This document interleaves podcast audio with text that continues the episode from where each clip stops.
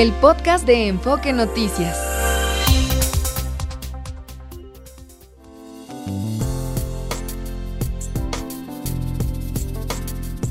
Enfoque Noticias, en resumen.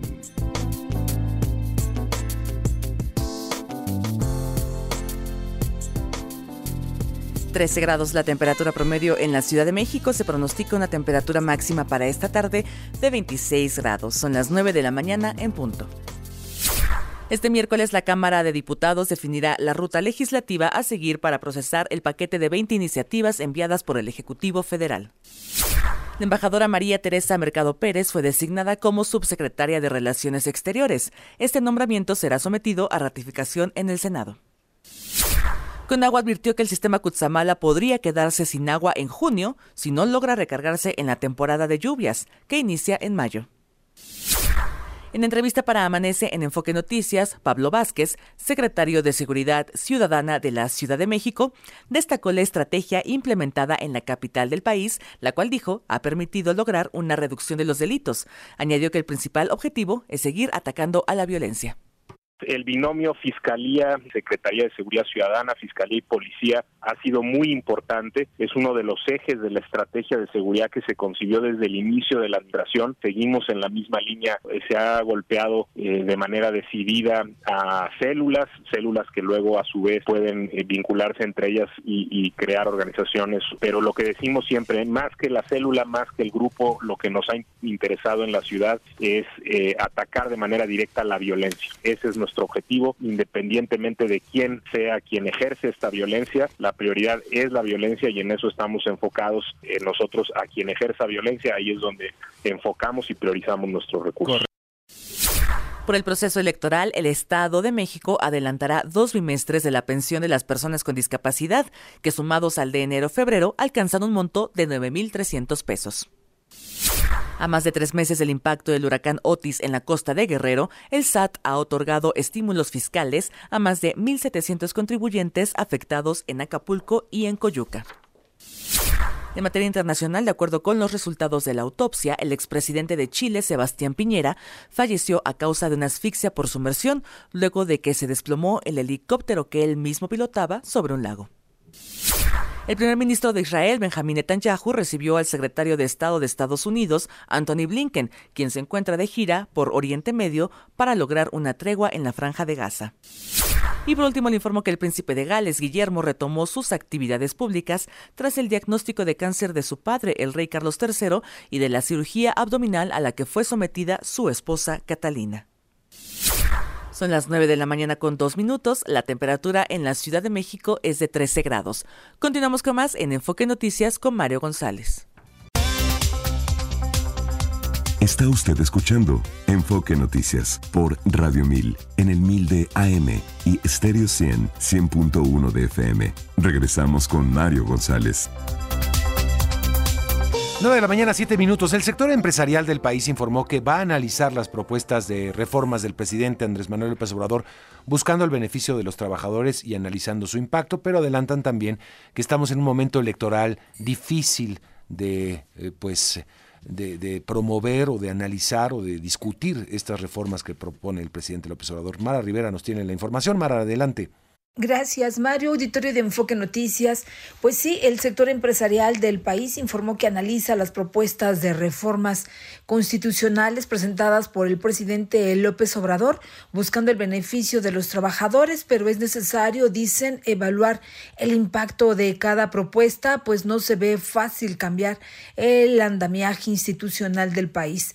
El Consejo Coordinador Empresarial, que encabeza Francisco Cervantes, destacó que las propuestas de reforma constitucional constitucionales involucran toda la estructura de gobierno, la división de poderes, al régimen democrático y a la competitividad del país. Sin embargo, en el contexto polarizado y los tiempos electorales que se viven, destaca el líder de los empresarios que será difícil conseguir el ambiente de reflexión serena e imparcial para analizarlas y discutirlas. En particular, subrayó las propuestas relacionadas con la integración y facultades del Poder Judicial, la organización electoral, la integración del Poder Legislativo y la desaparición de los órganos reguladores con autonomía constitucional.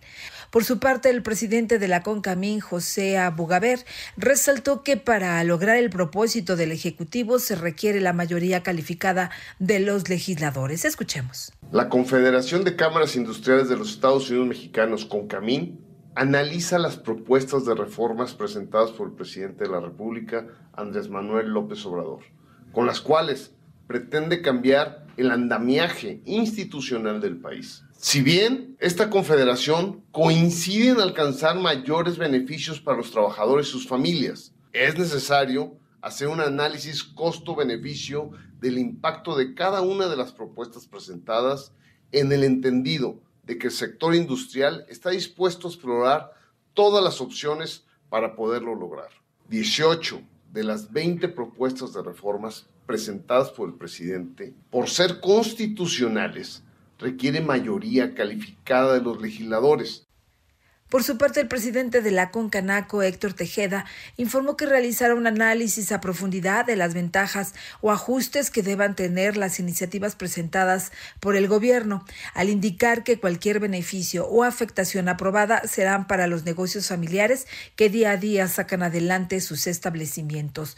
Para el organismo que encabeza Héctor Tejeda, para la cúpula siempre será, dijo, prioridad velar por los intereses de los mexicanos que se encuentran dentro del sector comercio, servicios y turismo, los cuales generan el 60% del Producto Interno Bruto y 6 de cada 10 empleos formales en nuestro país. Hasta aquí el reporte que les tengo. Muchas gracias, Mara. Gracias. Los deportes con Javier Trejo Garay. Javier, Mario, gracias amigos de Foca Noticias. Vámonos con más información deportiva. Bueno, algunos temas adicionales alrededor de este Super Bowl 58 y que reúne tanto al campeón de la conferencia nacional, que San Francisco, enfrenta al equipo de los jefes de Kansas City. Algunas consideraciones de cara a este muy importante partido que está, eh, pues, me parece, reuniendo a una gran cantidad de aficionados.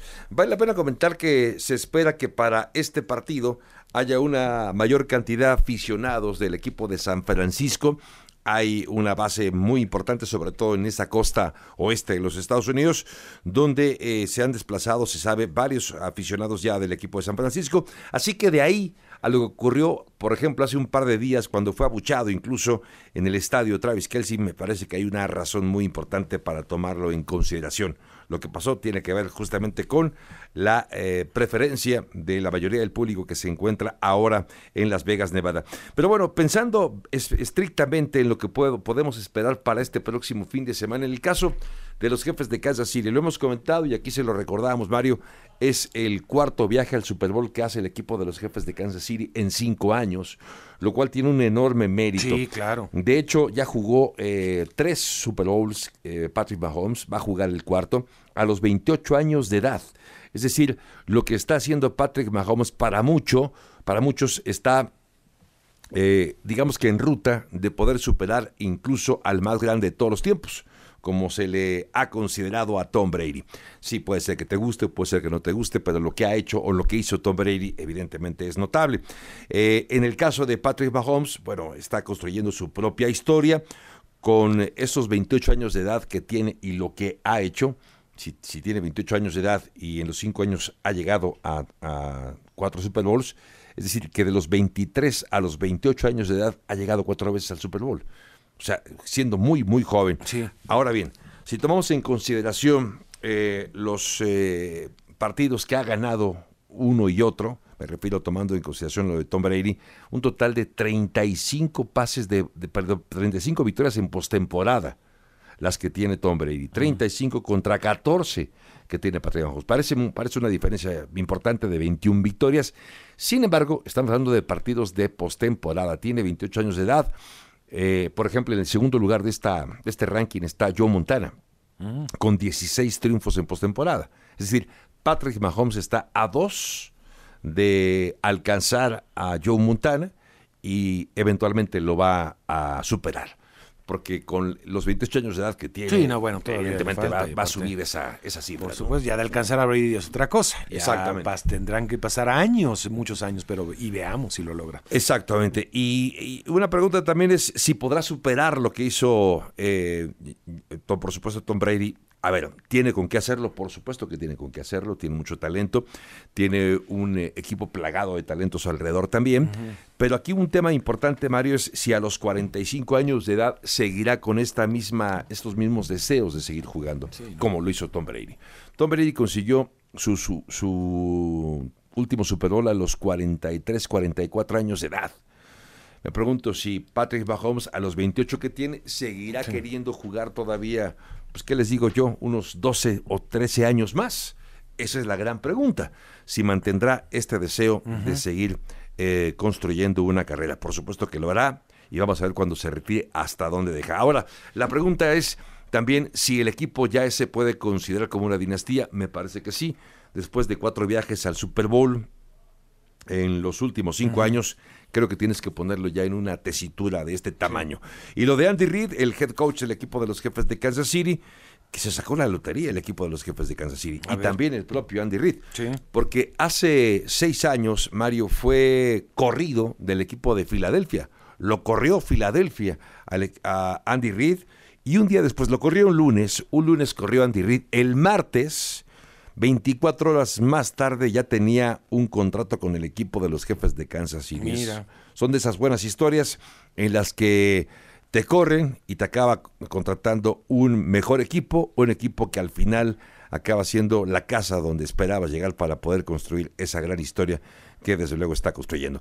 Y del lado de San Francisco, evidentemente hay muchas historias eh, interesantes eh, alrededor de este de este equipo, desde luego con lo de Brock Purdy, que ya sabemos esta historia de Mr. Irrelevant, y lo que está haciendo eh, justo el mariscal de campo con un equipo también plagado de talento, la ofensiva también hay mucho talento, pero lo de Kyle Shanahan, que es eh, su entrenador en jefe, también es un entrenador que ya jugó ya estuvo en dos Super Bowls, uno como coordinador defensiva con el equipo de los Halcones de Atlanta, lo perdió ante los Patriotas de Nueva Inglaterra, y hace cuatro años también perdió otro Super Bowl, lo perdió justamente ante los jefes de Kansas City, así que con todo esto son temas que no se puede uno dejar de lado, vamos a ver si finalmente la tercera es la vencida para Kyle Shanahan, su entrenador en jefe. Cambiando de tema, Mario, hablando de, la, de lo que está pasando justamente en España, continúa el juicio contra Dani Alves por este ataque sexual eh, y hasta donde se tiene entendido, Mario, la defensa de Dani Alves ahora está alegando, está apelando al alcohol. Aparentemente el alcohol, es decir, han cambiado de estrategia cuatro o cinco veces. La estrategia que ahora está presentando la defensa de Dani Alves es decir, que había tomado tanto alcohol que el comportamiento que tuvo en aquella noche de los últimos días de diciembre del 2022 se explica justamente porque había perdido no, bueno, bueno, en la fin, razón, el sentido. En fin, creo que están dando tumbos en la defensa, algo que pues este vamos a ver en qué concluye, pero pues sí, no no me parece una una estrategia muy, muy, muy adecuada. un fundamento así como para echar atrás un caso es, es, muy difícil. Ayer estuvo la esposa, por cierto, de Dani Alves, estuvo mm. también en compareció en, el, en este juicio. Ya. Eh, vamos a ver para cuánto más dura. Ya por último, Mario, comentarte acerca de la actividad de la Fórmula 1. Ya destacamos lo de Christian Horner y lo que va a acabar ocurriendo el próximo viernes cuando se termine la situación de el eh, director del equipo de Red Bull, pero el tema hoy también tiene que ver con la presentación de varios eh, autos que se han estado realizando las presentaciones en estos próximos eh, días. Habrá más. Alpine ha presentado ya su modelo A524 con el cual va a competir Esteban Ocon y Pierre Gasly son los dos pilotos de esta escudería. Para el próximo 15 de febrero será dentro de pues prácticamente una semana. De hecho, el jueves de la semana próxima se va a hacer la presentación del Red Bull. De hecho, será el último el último auto que se presente del total de los 10 que hay en la parrilla. Y el más esperado. Y el más esperado, sin duda. Y al día siguiente, Mario, empiezan los entrenamientos en Bahrein, porque estamos prácticamente, Mario, a tres semanas del arranque de la mm. temporada 2024 de la Fórmula 1 y, eh, y, se están llevando ya a cabo pruebas. Por cierto, ayer se hicieron pruebas en Jerez de la Frontera, en España, con eh, los autos del 2023, tanto de Mercedes como de Aston Martin. Mm. ¿Tú dirás para qué? Bueno, se están probando los neumáticos que la firma que provee los neumáticos a la Fórmula 1 va a presentar para el 2025. Fíjate, ya se está trabajando en los neumáticos del 2025 y se eh, hicieron pruebas, insisto, con los dos autos, uno de Aston Martin y el otro de Mercedes, Fernando Alonso en uno y Luis Hamilton. En el otro fue un segundo, un minuto más rápido, un, minuto, un segundo más rápido eh, el Aston Martin que el Mercedes, claro. Solamente son pruebas no determina absolutamente nada esto. Pero bueno, se está trabajando ya, incluso en la temporada del 2025, en la Fórmula 1. Mario, amigos de Foque Noticias, lo más importante en la información deportiva. Gracias, Javier, gracias. Bueno, se están definiendo en el INE ya la estructura, incluso de los debates a la presidencia, y eh, se informó también que adolescentes van a poder participar con preguntas en el primer debate 7 de abril, así que tome nota, eh, van a poder participar por medio de cuestionamientos a los candidatos y candidatas a la presidencia, el candidato y las candidatas. Sergio Perdomo, ¿cómo estás? Hola Mario, intensa la actividad en el INE, hay quienes lo cuestionan, sin embargo, pues de manera calladita, pero no dejan de trabajar. Eh, hoy te puedo ya informar que ya hay un acuerdo para que en el primer debate participen menores de edad, adolescentes mayores de 13 años podrán hacer preguntas, deben enviarlas ya, prepararlas para que participen en el primer debate que va a organizar el INE precisamente desde las oficinas centrales. Este primer debate va a ser el 7 de abril. La presidenta de la Comisión Temporal de Debates, Carla Humphrey, está invitando a los adolescentes a que participen, que envíen sus preguntas a partir del 20 de febrero y hasta el 21 de marzo, el día en que entra la primavera. Así es de que hay que tomar en cuenta la invitación que hace Carla Humphrey. Escuchemos. Debate 1 con el formato A, en el que tendremos la novedad de recibir preguntas de la ciudadanía desde un mecanismo que las recolectará en redes sociales. En este formato existe un mecanismo de regionalización que divide al país en norte, centro y sur, dependiendo de la entidad de la que se reciban las preguntas. Y bueno, pues así está el INE trabajando ya de cara a estos debates, el primero 7 de abril, el segundo 28 de abril y el último, a dos semanas de la elección, va a ser el 19 de mayo, a las 8 de la noche todos. Y en estos momentos hay una firma de un convenio muy importante del INE con la Cámara de la Industria de la Radio y Televisión y también con el Consejo de la Comunicación. Así es de que nuestros medios, Mario, trabajarán intensamente de la mano del INE para promover pues muchas acciones en este proceso electoral. Habla al respecto Francisco Casanueva, él es presidente del Consejo de la Comunicación, está invitando a todos a recoger tu, nueva INE hasta pues el último día es el 14 de marzo, entre otras medidas. Esto dijo. Primero, recoge tu nueva INE a lo largo de todo este mes los invitaremos a sumarse al recordatorio a que todos los que tramitamos una nueva credencial no la olvidemos y regresemos a recogerla en el módulo antes del 14 de marzo. También en febrero los invitamos a sumarse. Di que sí al INE y acepta ser funcionario de casilla. Es una labor muy importante. Reconocemos el arduo trabajo que realiza el INE para garantizar que cada casilla del país cuente con los funcionarios que requerimos. En apoyo a esto, desplegamos un esfuerzo nacional para impulsar a que todos digan que sí al INE y, acepten, y aceptemos ser funcionarios de casilla. Bueno, pues está invitando la Cámara de la Industria de la Radio y Televisión, el Consejo de la Comunicación, incluso dan facilidades a todos los trabajadores de este gremio para que participen, vayan a la capacitación y también hay el compromiso de las empresas de que no se les va a descontar absolutamente nada en su salario.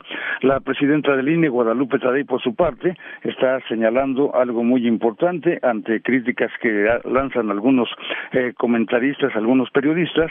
Dice que el INE está sólido, está firme, y está listo para dar a conocer eh, pues las elecciones, los resultados una vez que transcurra la noche del domingo 2 de junio. Es la voz de Guadalupe Tadei, presidenta del INE.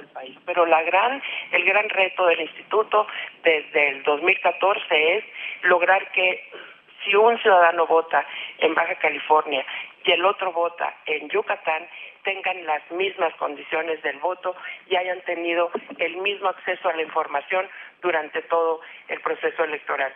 decir, para nosotros es importantísimo garantizar que todos tengamos una boleta el día de la elección, todos los que estamos en la lista nominal de electores.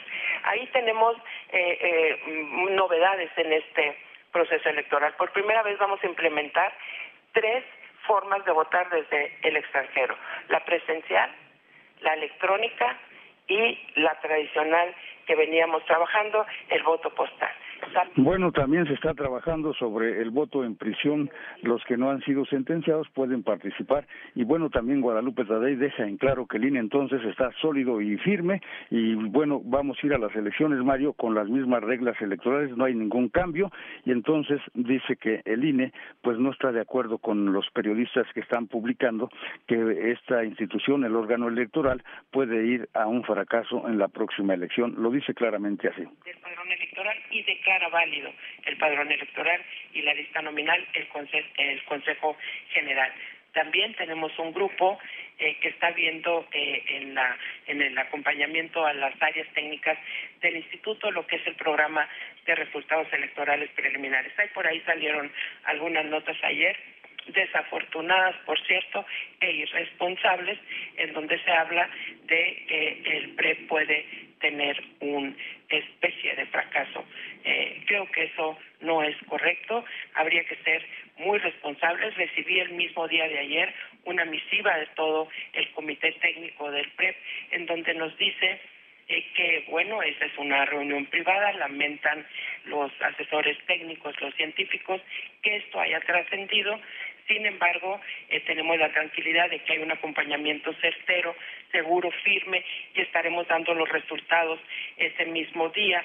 Bueno, pues no hay ningún problema en cuanto al PREP, así es de que es irresponsable que se publiquen notas periodísticas en diarios que supuestamente son nacionales y dicen que el INE pues tiende, tiende, camina hacia un fracaso en cuanto al PREP. No es así, dice Guadalupe Tadei. Esta información está en desarrollo, la estamos transmitiendo de manera directa como está sucediendo. Es cuanto, Mario. Bueno, creo que tenemos un mecanismo bastante aceitado ya como para pensar en que pueda fallar, a menos de que pase algo, eh, pues no, nunca se sabe, pero creo que hay mucho expertise, ¿no, Sergio? Demasiado, y además, bueno, pues nada más nos referimos al INE en palabras generales, pero ya te iré diciendo poco a poco, son 610 programas que están en marcha, así es de que todos los días hay actividades en el INE, diario se trabaja en comisiones, tres, cuatro comisiones diarias, y además tienen reunión de Consejo General cada jueves, este jueves va a ser a las 12 del día, para ir aprobando todos esos andamiajes, todo el andamiaje que nos va a llevar a la elección del 2 de junio, ese es el último momento en donde entonces pues hay que recoger la credencial para votar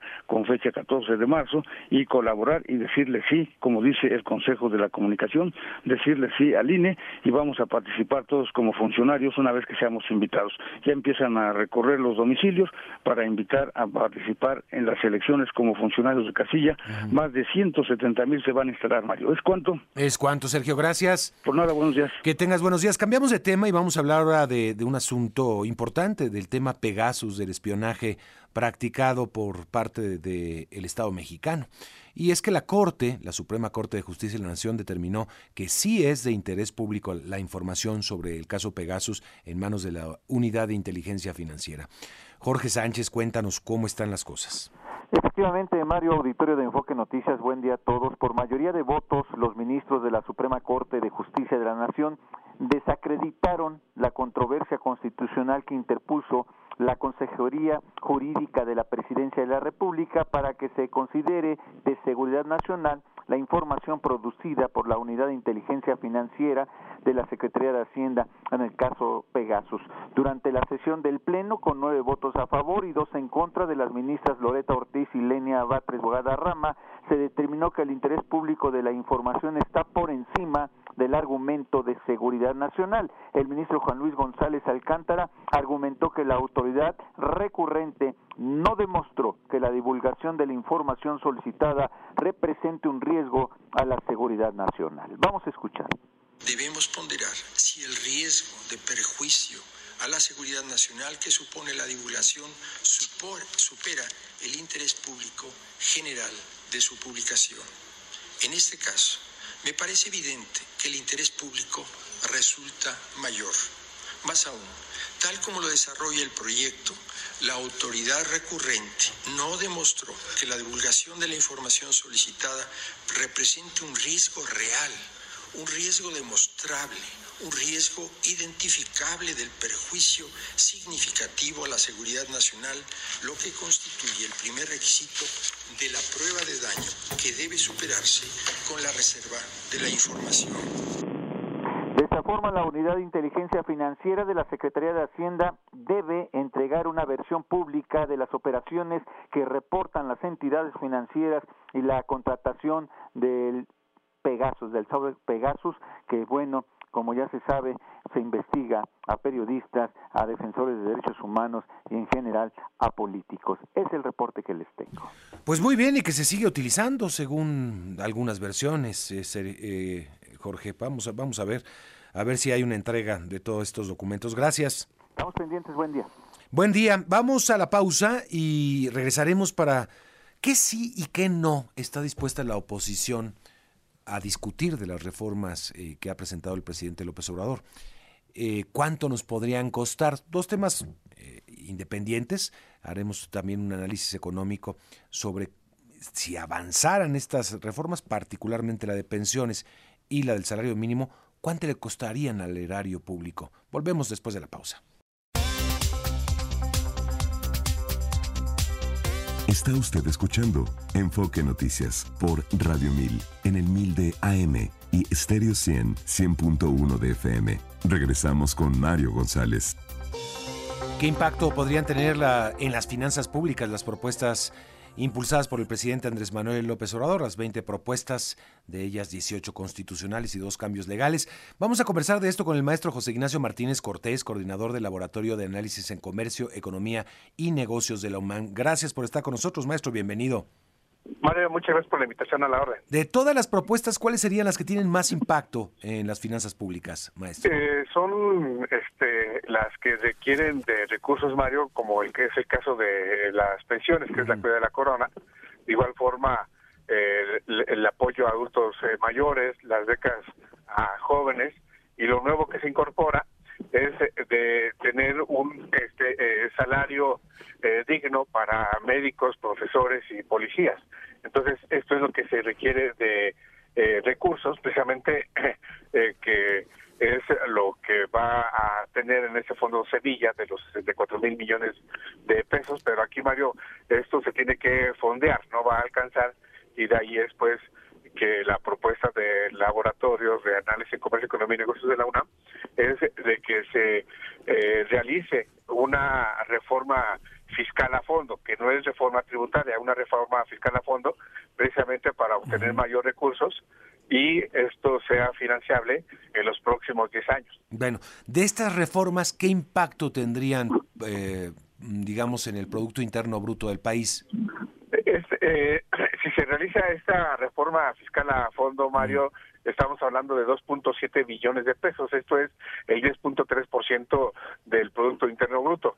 De lo que se requiere para operar estas eh, reformas que requieren recursos, Mario, eh, este, anual se tendría, se debería tener un gasto de 1.1 eh, billones de pesos eh, no, estos 64 mil millones de pesos que se eh, proponen en el Fondo Sevilla, pues no alcanza. Entonces, eh, si se realiza esta reforma eh, fiscal, podríamos tener el doble de lo que se requiere. Con lo que se propone, por ejemplo, la reforma pensiones, porque hay, un, hay una, algunas propuestas de algunos, eh, algunos eh, recursos de, por ejemplo, el fideicomiso de del sistema judicial, de algunas, supongo, bienes y propiedades del de, el Instituto para devolverle al pueblo lo robado, entre otras cosas. ¿No alcanzaría? ¿Con eso no, no, no alcanzaría para la reforma pensiones? Eh, no, no, Mario, porque esto es un recurso por este, primera y última ocasión. Estos 15 mil millones, de, si se incorporan, de los fideicomisos del Poder Judicial, es de una sola ocasión. De igual forma, las utilidades de las empresas que administran, en este caso Marina y Defensa, es del 25%, pero bueno, aquí este, puede tener una utilidad de 150 y este el 25, o bien puede tener una utilidad el siguiente año de 50 y es el 25%, entonces no va a alcanzar. Entonces es necesaria una, una reforma fiscal. Eh, sin duda, para que pueda este, operar. Ahora aquí, Mario, eh, es muy importante destacar que el máximo de pensión que se está eh, eh este, precisando, es del orden de 16 mil 777 pesos. Sí, está topado. Sí. Así es, ese es el, el, tope. Estamos hablando, Mario, de 559 pesos diarios, es decir, 2.4 eh, salarios eh, mínimos, cuando la canasta básica casi está en tres salarios mínimos. Entonces, esto es muy importante apreciar. Ahora, otro punto es de que estamos hablando de un, eh, una jubilación de la generación 1997 de cada año de 87 mil personas. Estas son las beneficiadas, o sea, no son lo, no es el monto total de los trabajadores, de las trabajadoras, para no confundir hablando de millones, estamos hablando solamente anual de 87 mil personas.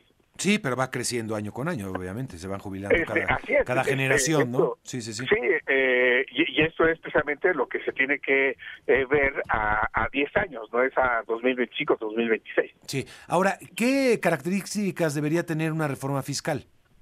Eh, eso es una observación muy importante, Mario. Debería este, enfocarse principalmente a eh, combatir la evasión, la ilusión, la subvaluación, la, la subvaloración, así como también la parte de referente a la dominancia y predominancia.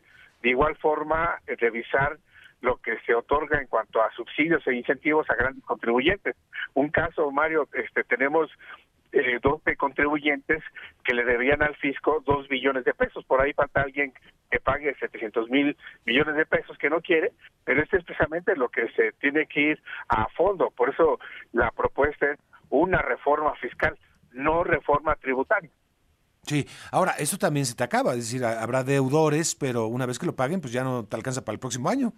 E, es ahí precisamente, Mario, que se tiene que ampliar esta base tributaria, por eso es de la, la reforma este, eh, fiscal, porque se estaría incorporando a la economía formal el 24.9% del PIB, que es eh, que se encuentra en la economía informal. Y aquí, Mario, estamos hablando desde grandes contribuyentes hasta el profesionista que este eh, no declara.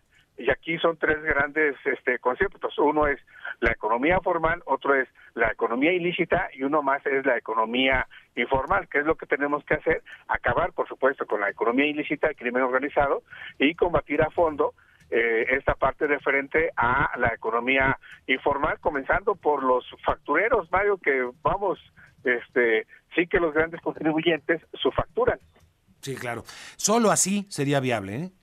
Solo así este, sería viable y estamos hablando que si se realiza esta reforma fiscal a fondo, estamos hablando de 2.7 billones de, de, pesos, cuando realmente lo que se requiere para operar las reformas es de 1.1 billones de pesos. Ya.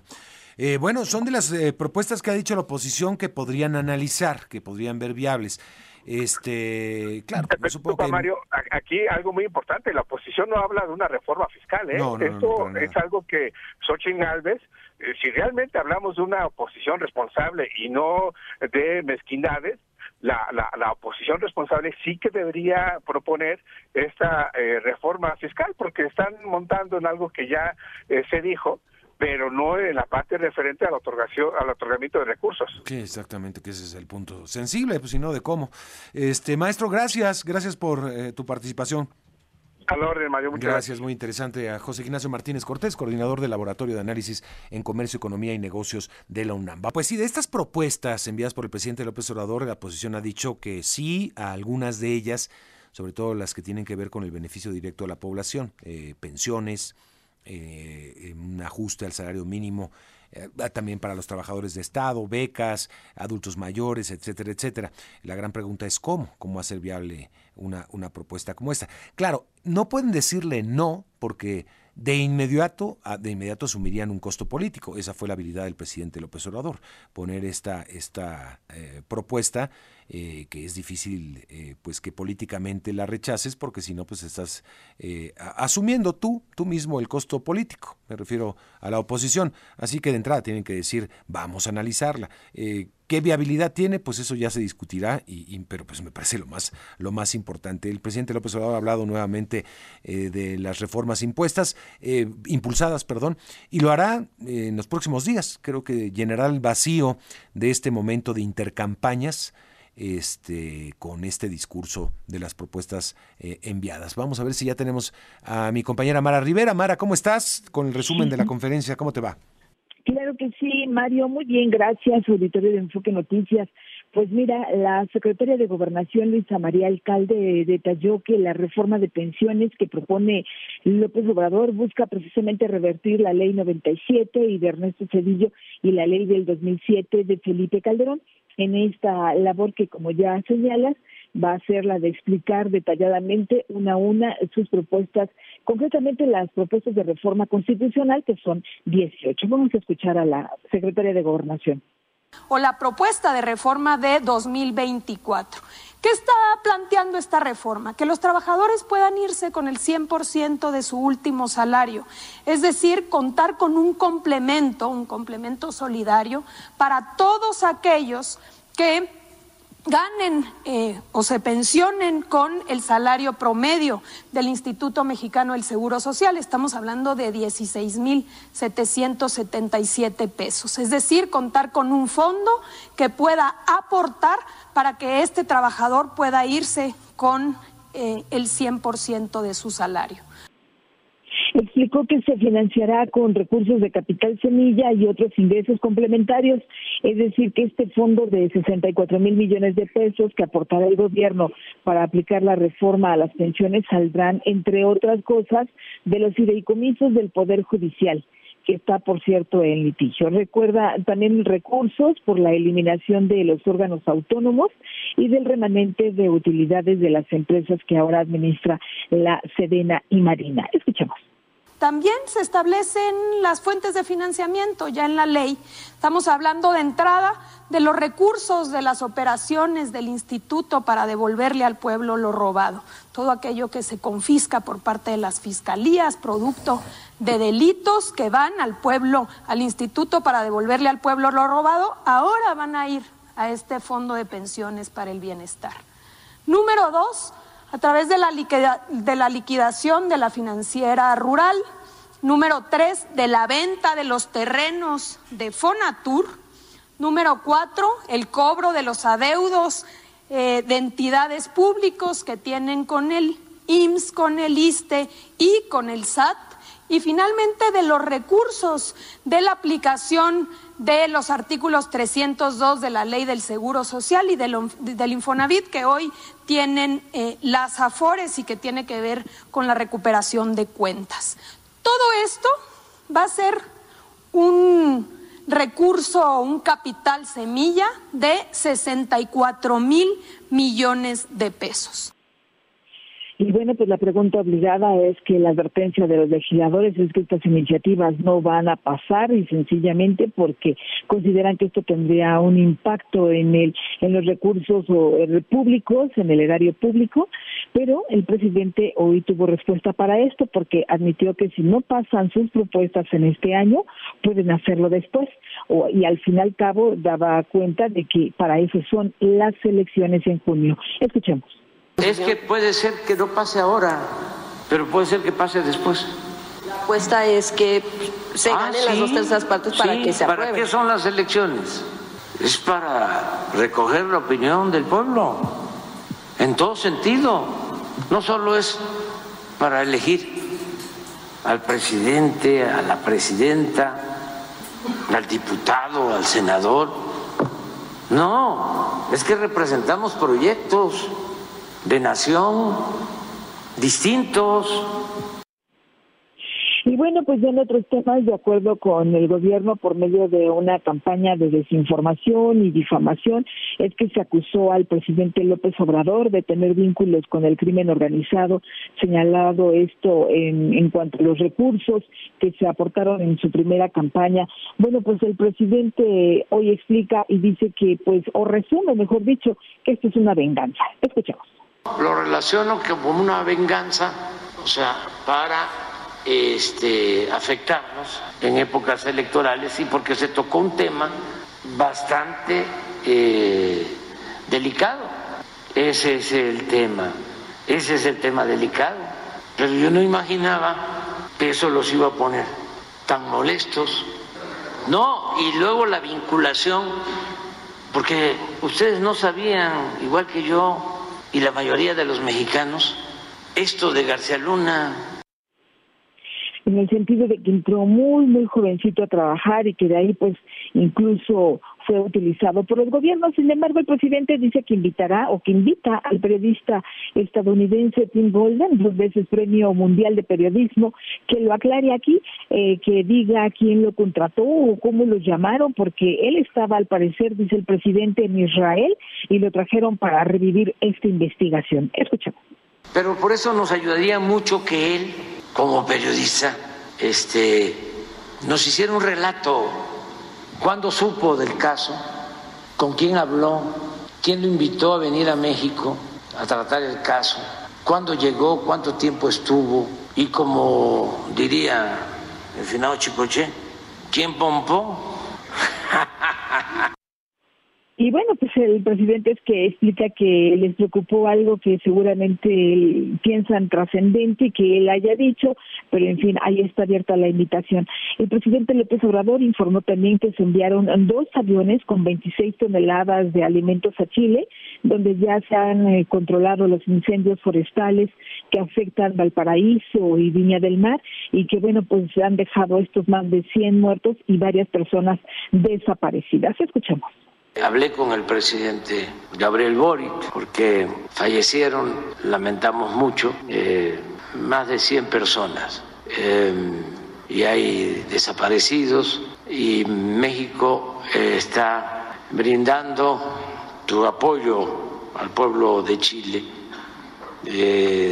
se enviaron dos aviones con víveres, llegaron ayer a Chile eh, al mediodía, ayer como a las 12 del día, hora de México, dos aviones em, con 16, 17 toneladas de alimentos para apoyar. Ah, y también olvidé comentarte que entre las explicaciones que también el presidente da respecto a esta acusación de la información de la DEA de recibir para su financiamiento de campaña dinero del narcotráfico, dice el presidente que, bueno, pues también tiene que ver mucho aquí que la difusión del reportaje se conoció precisamente tras la negación de la orden de aprehensión al segundo tirador en el caso de Luis Donaldo Colosio. Le preguntaban que qué tenía que ver una cosa con otra. Bueno, pues aquí el presidente dice que pues no trató el tema eh, precisamente hoy en quiénes quieren las mentiras, eh, pero sí tiene relación y que es donde dice el presidente se busca atacar al gobierno por todos los frentes, pero al final pues ya explicaba Alicia Bárcena, la canciller mexicana, que esto ya es un asunto cerrado para México y para los Estados Unidos. Es lo que te tengo de sí, hasta ahorita. Cerrar lo más pronto posible. No vaya a ser que les tome la palabra el periodista Tim Golden y, vaya a dar una exposición de lo que encontró eh, y reveló de esta información de la DEA. Me parece que eh, podríamos decir, o podría el gobierno decir, está el caso cerrado, al igual que la administración Biden, pero de que hubo una investigación y hay pruebas de que gente que participó en la campaña del presidente López Obrador al menos tuvo acercamientos con el crimen organizado, eso me parece que está ahí. Que no fueron suficientes las pruebas o por qué se cerró la investigación son otros motivos. Pero, eh, pero bueno, eh, obviamente políticamente conviene decir esto ya está cerrado, de esto no se habla, ya no se habla. Y si hay una información al respecto, ¿quién la paga? ¿Por qué? Y que digan los periodistas de dónde sale la información. Bueno, eso, bueno, está de más decir que es un derecho del periodista no revelar sus fuentes, pero eh, si el, insisto, si el periodista Tim Golden toma la palabra y va a explicar cómo llegó a las conclusiones a las que llegó, de dónde sacó la información de algo que fue cierto, que era una investigación de la DEA, no solamente de la DEA, sino de una fiscalía en, Nueva York, bueno, pues ya estamos hablando de eh, cosas más, más eh, datos más duros. Gracias, Mara. Estaremos atentos, por supuesto. Y vamos con Acción Nacional presenta denuncia ante la Corte Interamericana en Washington por incumplimiento de obligaciones internacionales del gobierno federal. Ricardo Trejo nos amplía. ¿Cómo está, Ricardo? Muy bien, Mario, auditorio de Enfoque Noticias. Como lo comentas, Acción Nacional presentó ante la Comisión Interamericana de Derechos Humanos en Washington, en los Estados Unidos, una denuncia por el incumplimiento de las obligaciones internacionales del gobierno federal, específicamente las que marca la Convención Americana sobre Derechos Humanos y el incumplimiento del Acuerdo de París en perjuicio de todos los mexicanos. El Blanque Azul detalla que el secretario de Promoción y Defensa de los Derechos Humanos, Omar Miranda, Raúl Torres, diputado migrante por la Ciudad de México, y Osvaldo Contreras, secretario de Temas Migrantes, presentaron dicha denuncia. Lo anterior se indica es a partir de los múltiples y graves señalamientos en los resultados que se dieron a conocer del examen periódico universal organizado por el Consejo de los Derechos Humanos de la ONU, donde más de 100 países de todo el mundo realizaron fuertes señalamientos como las altas cifras de homicidios, feminicidios, desaparición forzada, la persistencia de violaciones de derechos humanos en contra de personas defensoras de derechos humanos, activistas ambientalistas, ataques a periodistas que se mantienen sin resolución y en la mayoría de los casos en la más flagrante impunidad. Todos estos señalamientos que se han presentado ante el mundo son cotidianamente denunciados en México, indica el Blanquiazul. El Partido Acción Nacional señala que dará seguimiento puntual a esta demanda y exige del gobierno mexicano acciones claras, contundentes y efectivas en cada una de las áreas señaladas en el examen periódico universal en materia de derechos humanos. Mario, por el momento el reporte para el auditorio de Enfoque Noticias. Muy bien, gracias. Gracias, Ricardo. Le comento, esta tarde, a las eh, seis de la tarde aproximadamente, la doctora Claudia Sheinbaum estará y asistirá como invitada especial a la Convención Nacional Electoral del Partido del Trabajo. Ahí va recibir el nombramiento como candidata a la presidencia por este Partido del Trabajo integrante de la coalición que encabeza Claudia Sheinbaum. Esto va a ser en el Salón Ciudad de México, en el primer piso del Hotel Fiesta Americana en Reforma. Así que pues ahí eh, eh, pues se va ya a entregar el, bastón de mando de, el Partido del Trabajo a Claudia Sheinbaum. Vamos a Michoacán, detienen al líder criminal en el municipio de Mújica, a un líder criminal. ¿De quién se trata, Sandra Soraya Castro? Cuéntanos. ¿Qué tal, Mario? Un placer saludarte a ti y al auditorio de Enfoque Noticias. Fíjate que Rodimiro Sánchez Maciel, alias El Garrobo, identificado como jefe de sicarios del llamado cártel de, Sicuirán, fue detenido en el municipio de Mújica. El sujeto de 33 años de edad eh, fue aprendido por elementos del ejército mexicano y la Guardia Civil Estatal en pleno centro de la cabecera municipal y puesto a disposición de las autoridades federales. Al detenido Mario le fueron aseguradas armas largas y varias decenas de cartuchos útiles, así como cargadores de diferentes calibres. De acuerdo a los reportes oficiales, el garrobo estaría bajo mando y en el primer círculo de confianza de Miguel Ángel Gallegos, alias el Miguelada, líder de la agrupación criminal que opera en parte de la Tierra Caliente y Sierra Michoacana. El cártel de Sicuirán Mario anunció su surgimiento en el 2019 y opera en poblaciones y municipios como La Huacana, Sicuirán, Tumbiscatío, Las Cruces, en Las Cruces, Arteaga y Nueva Italia. Eh, estamos atentos, pues la, la detención podría generar bloqueos y enfrentamientos en esta parte del Estado. El reporte que te toco. Por supuesto, habrá que estar muy, muy pendientes. Gracias. Gracias, Sandra, Soraya Castro. Vamos a estar pendientes, por supuesto, del desarrollo de la información. Vamos con los mercados. Martín Carmona. Mario, ¿qué tal? Buenos días al auditorio. Te comento que el precio del dólar se mantiene estable esta mañana, 17 pesos con 2 centavos en operaciones al mayoreo, en bancos y casas de cambio hasta 17.50 el dólar. La Bolsa Mexicana de Valores avanza 0.48% y el Dow Jones en los Estados Unidos 0.46% de ganancia. Hasta aquí el reporte, Mario. Muchas gracias. Gracias, Martín. Y bueno, estamos llegando al final, Fabio Larreza. La temperatura promedio en la Ciudad de México es de 16 grados y se pronostica una temperatura máxima para esta tarde de hasta 26 grados, Mario. Muy bien. Bueno, pues gracias por su compañía.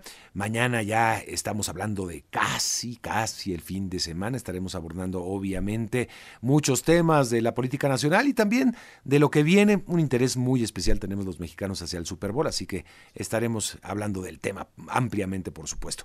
Muchas gracias por su compañía. Lo esperamos mañana temprano en la primera emisión de Enfoque Noticias, 7 de la mañana en punto. Un poquito antes, Martín Carmona a las 6 en Amanece. Y yo los dejo también a la una de la tarde. Mi compañera Adriana Pérez Cañedo estar aquí al frente de estos micrófonos. Y en la tarde, a las 6 de la tarde, Alicia Salgado. Que pase un excelente día y lo esperamos mañana. El podcast de Enfoque Noticias.